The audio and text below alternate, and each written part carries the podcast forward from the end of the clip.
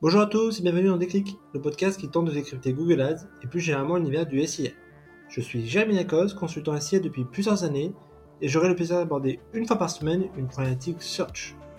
Sans langue de bois et toujours avec bienveillance, mission au cours de chaque épisode est de déconstruire les mythes autour de Google Ads, une plateforme qui vient de fêter ses 20 ans en partageant mes échanges, lectures et retours d'expérience. Pour ce 57e épisode, faisons un pas de côté sur l'agenda habituel pour faire un petit exercice cathartique et se moquer avec sympathie des meilleures excuses utilisées en SIA pour justifier des performances baissières d'un compte. Il ne s'agit pas d'un classement et je n'aurai pas la prétention de dire que je n'y ai pas parfois succombé, mais après tout, certaines se justifient, d'autres moins. À vous de faire le tri. Allez, je compte les points. La première excuse concerne l'algorithme. C'est évidemment l'excuse la plus classique, mais aussi celle dans laquelle Google tend à nous enfermer finalement. Presque comme un juste retour des choses. À force en effet d'accélérer sur l'automatisation, le smart bidding, ou de réduire les marges de manœuvre dans le pilotage des campagnes, on se retrouve dans la situation où il faut faire confiance à un algorithme qu'on connaît mal ou maîtrise mal. Tout puissant et omniscient, on fait de ce fameux algorithme, que personne n'a vu, je le rappelle, quasiment de l'anthropomorphisme. Par un renversement cognitif savoureux, ces décisions seraient forcément bonnes, et s'ils se plantent, pour les account managers Google, c'est la faute au choix, aux données diffusées, aux consultants ou au fait de ne pas avoir respecté l'ensemble des 183 guidelines Google. Mais à l'inverse, pour le consultant biberonné au discours de Google ou au directeur marketing, si ces campagnes ne fonctionnent pas, le coupable est tout désigné, l'algorithme. Car c'est aussi cela le revers de la médaille de ce discours performatif. Faire des derniers convertis, c'est plus aider des tracteurs. La deuxième excuse concerne la saisonnalité. J'ai eu droit récemment, et je pense que tout consultant SIA va se reconnaître dans ce qui est presque un axiome de la discipline. Quand les campagnes se plantent, c'est grosso modo de ta faute, ou celle du consultant qui gère. Mais quand elles performent, le mérite reviendrait finalement à une saisonnalité avantageuse. Alors qu'en y réfléchissant, on pourrait tout à fait retourner le raisonnement. La plantade est peut-être due aussi à une saisonnalité difficile. C'est toujours compliqué par exemple de vendre des doudous au mois d'août.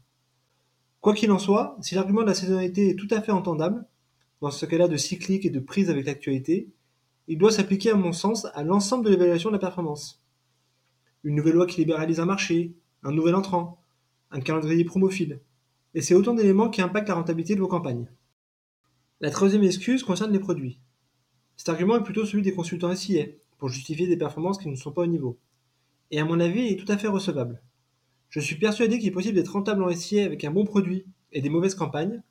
En revanche, l'inverse ne me semble pas réalisable. Un bon produit, c'est à la fois un product market fit, c'est-à-dire qu'il répond à un besoin marché, un time to market, c'est-à-dire qu'il est dans le tempo attendu, et un avantage concurrentiel. Un bon exemple, c'est le marché des banques en ligne, où l'ensemble des acteurs répondent aux deux premiers points, mais ceux qui restent aujourd'hui sont ceux qui, par exemple, se démarquaient de la concurrence en offrant des primes de bienvenue à tiers larigot. Et face à ça, difficile de batailler, même avec les meilleures campagnes essayées du monde. Si le client a le choix entre deux acteurs de la banque en ligne à peu près similaires, dont l'un offre 130 euros, c'est plié. Il faut ensuite naturellement délivrer l'expérience client dans les standards du marché. La quatrième excuse concerne les concurrents.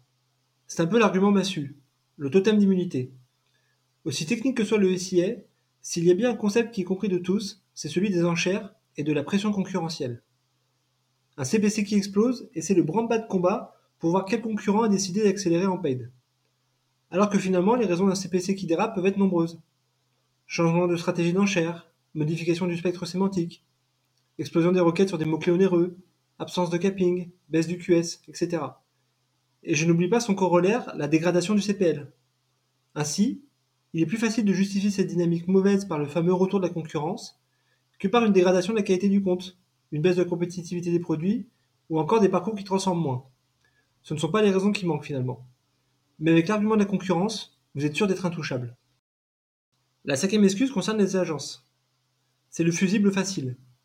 D'ailleurs, si certains annonceurs passent par des agences, c'est parfois justement pour se dédouaner et dire à la direction Vous voyez, on a pris les meilleurs et on n'y arrive pas. Mais ce n'est pas notre faute. Cela peut d'ailleurs parfois également créer des barrières à l'entrée pour les petites agences qui ne bénéficient pas du prestige des grosses et donc rassurent potentiellement moins en haut lieu. Que l'on soit clair. Lorsque l'on décide d'externaliser le pilotage des campagnes à une agence, il ne s'agit pas de lui confier les clés du camion, mais bien de piloter à deux. Je ne compte plus les expériences personnelles ou les feedbacks collectés où l'annonceur demande des performances quasiment inatteignables dès le début et n'établit pas une relation de partenariat avec l'agence. pas d'échange de données sur les business, pas de partage de base, tracking difficile, pas de créa produite, etc.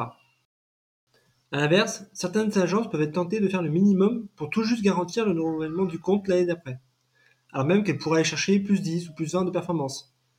C'est la fameuse technique du 10,5 sur 20 au bac, tout juste suffisant pour passer. Et utiliser finalement l'ensemble des excuses citées plus haut pour justifier le décalage avec les objectifs. Pire, parfois les agences peuvent être tentées d'utiliser l'argument de c'est la faute du consultant X, mais nous l'avons changé de compte. Bref, on ne s'en sort jamais. Voilà, ce 57e épisode touche déjà à sa fin, j'espère que vous avez eu le déclic. Comme toujours, je suis preneur de vos retours, propositions de sujets en commentaire ou par message privé sur LinkedIn. D'ici là, prenez soin de vous, et si vous me cherchez, vous savez où me trouver, sur Google bien sûr. Allez, à la prochaine